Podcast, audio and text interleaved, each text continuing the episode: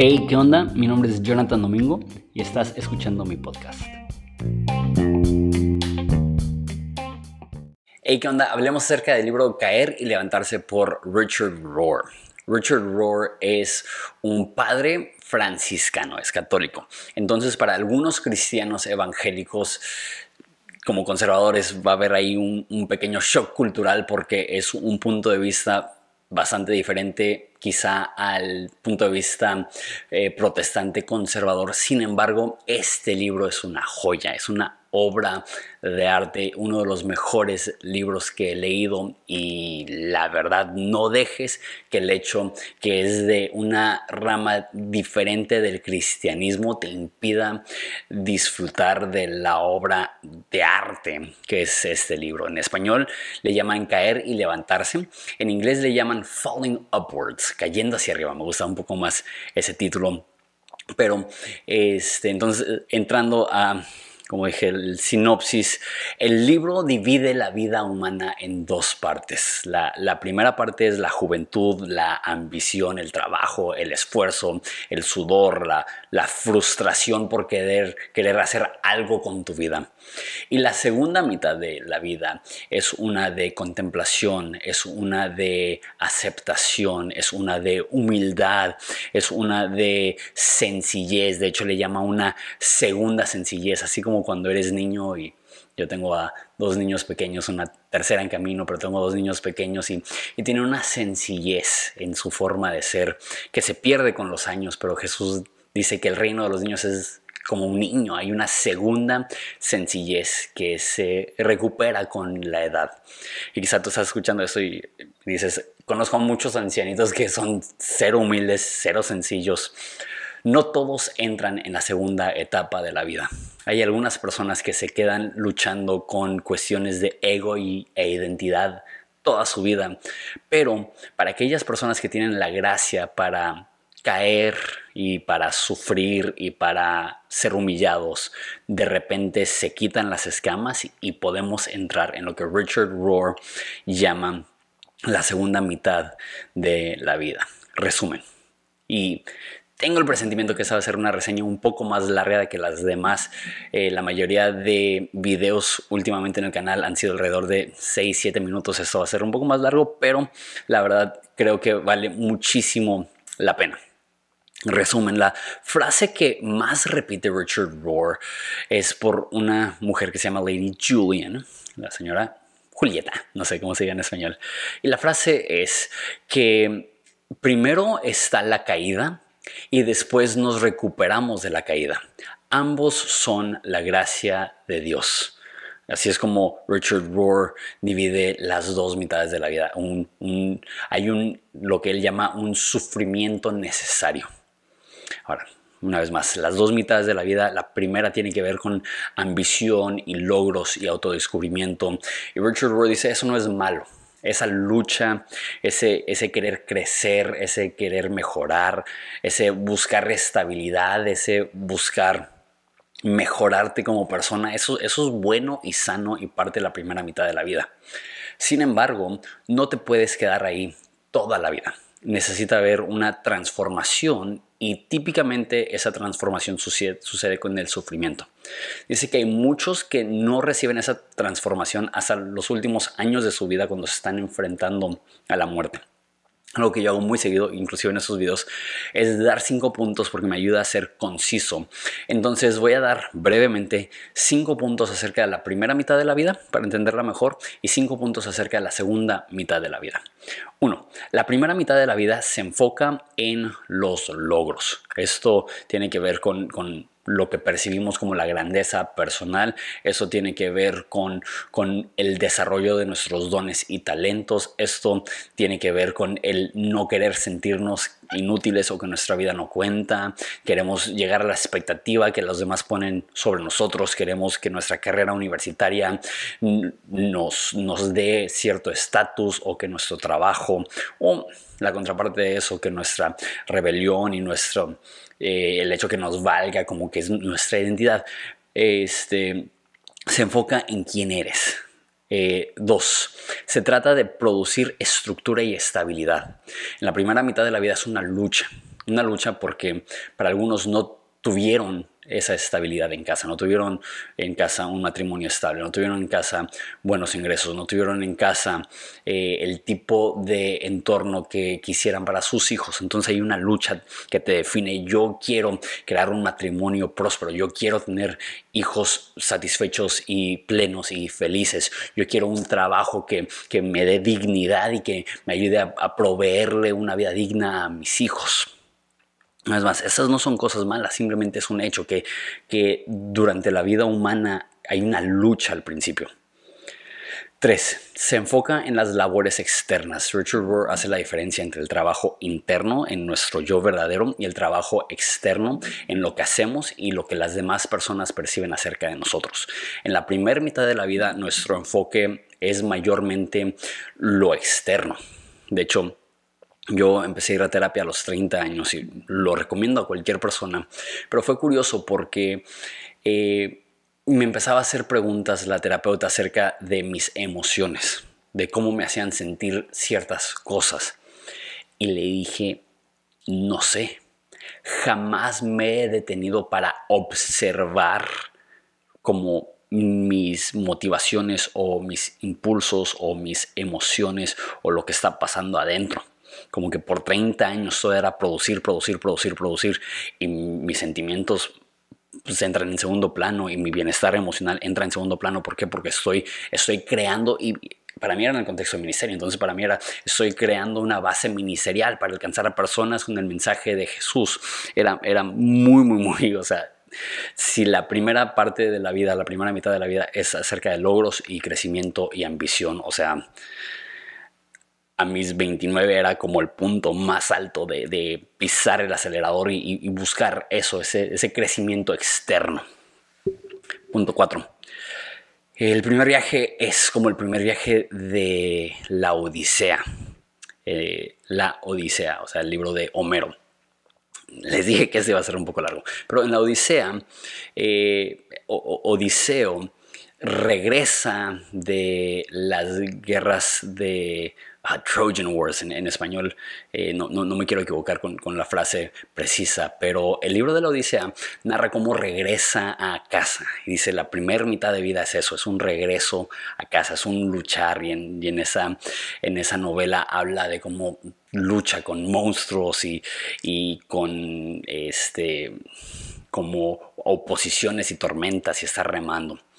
Pero dice que después no, se habla mucho que sale a un segundo viaje donde quema sus, sus remos de su barco y sacrifica animales a sus dioses y dice, e, eso es entrar a la segunda mitad de la vida, que las herramientas que usaste en la primera mitad de la vida te das cuenta que ya no te sirven, que entras a una etapa distinta. Y la quinta, el quinto punto de la primera mitad de la vida es que desarrolla tu ego, te da un entendimiento de quién eres y lo que dice Richard Rohr es que necesitas desarrollar tu ego para aprender a perder tu ego. Y que muchas de las personas que terminan en la cárcel o con problemas en la sociedad es porque no tenían un ego firme, tenían una inestabilidad brutal emocional que les llevó al maltrato de las demás personas. Es importante un entendimiento de, quién eres como persona, de, quién Dios te ha creado a ser, de, de tener un ego en el sentido no sano de la palabra, pero en el sentido de darte una base, para conocer quién eres para después poder desarmar eso un poco y luego rearmarlo de una forma sana.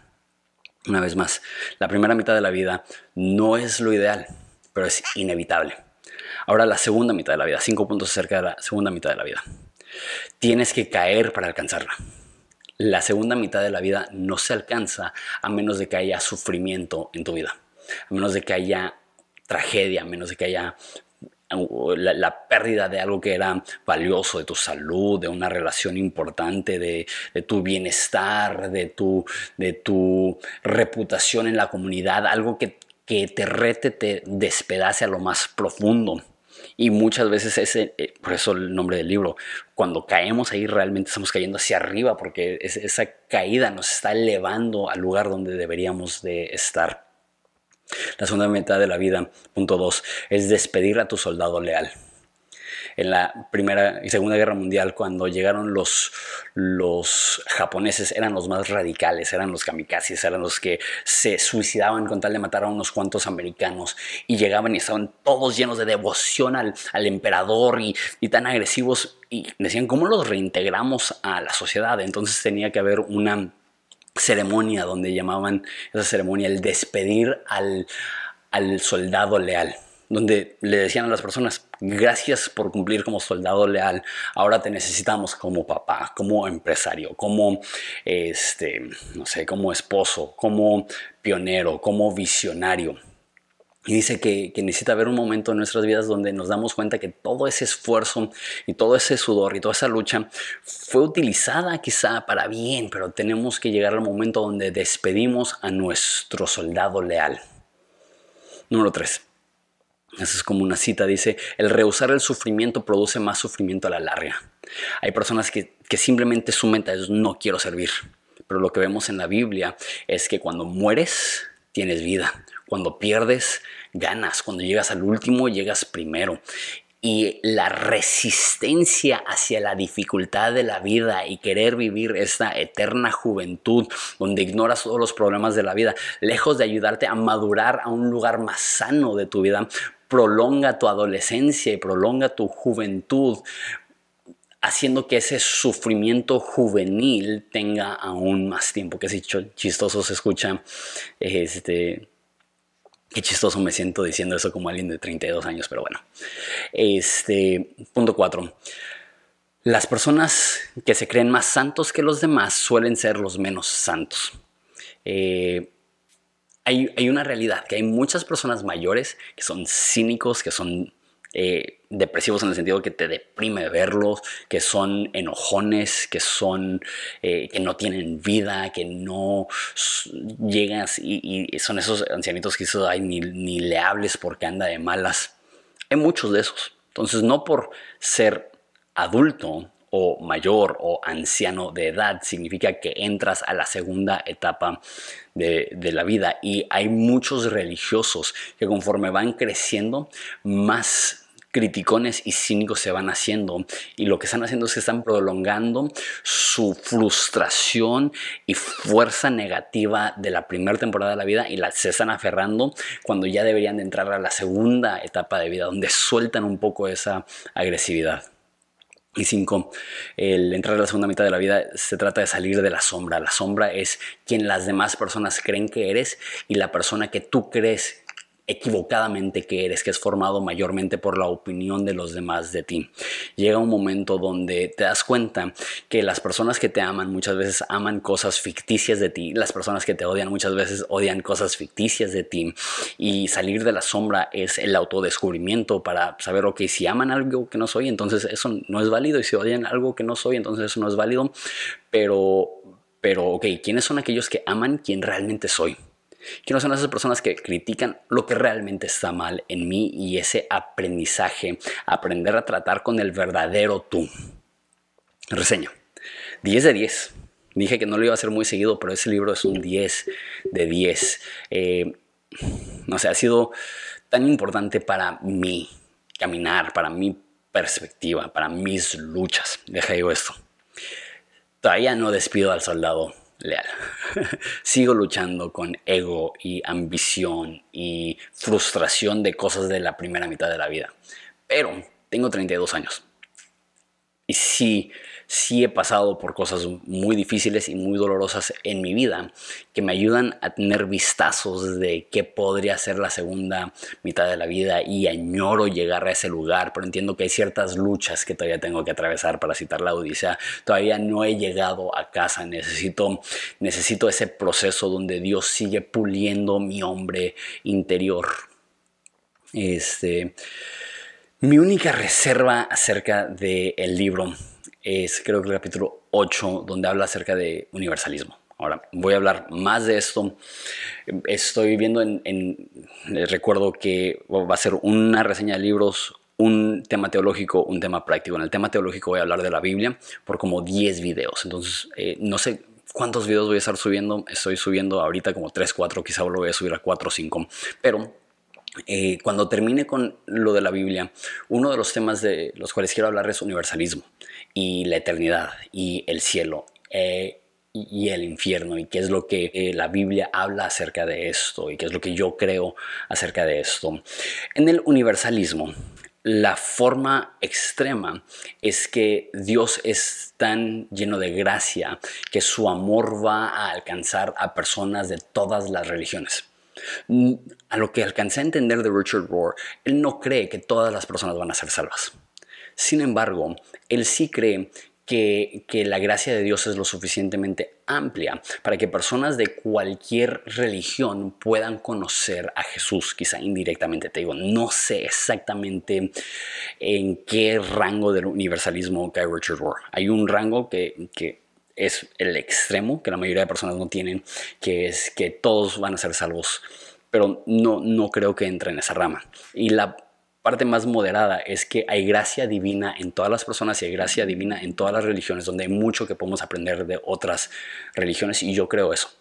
Creo que hay muchas cosas que podemos aprender de otras religiones, no para salvación, pero sí son personas que han invertido años en, en crecimiento y aprendizaje, y así como podemos aprender de psicología de, de lugares seculares y como podemos aprender de física de lugares seculares, también podemos aprender acerca de ciertas cosas del interior que son útiles de lugares que no son cristianos. Bueno, les dije que ese video iba a estar largo. No pido disculpas porque, porque eso es un buen tema para, para hablar y lo voy a hablar con más detenimiento en unas cuantas semanas. Creo que va a estar chido. Ok, citas. Antes de que la verdad te haga libre, primero te hará miserable. Amo esto y odio eso. Me recuerda lo que dice el salmista. Me es bueno ser humillado para que pueda aprender tus estatutos. Amo eso, pero odio eso. Pero se me hace tan cierto. La verdad te hace libre. Pero antes de que te haga libre, te va a hacer miserable porque va a ser un proceso de aceptación de las cosas más difíciles y asquerosas de tu corazón que necesitan ser tratados a través de la relación con Jesús. Citados. Hay una complejidad necesaria antes de llegar a la sencillez, justo como hay un sufrimiento necesario.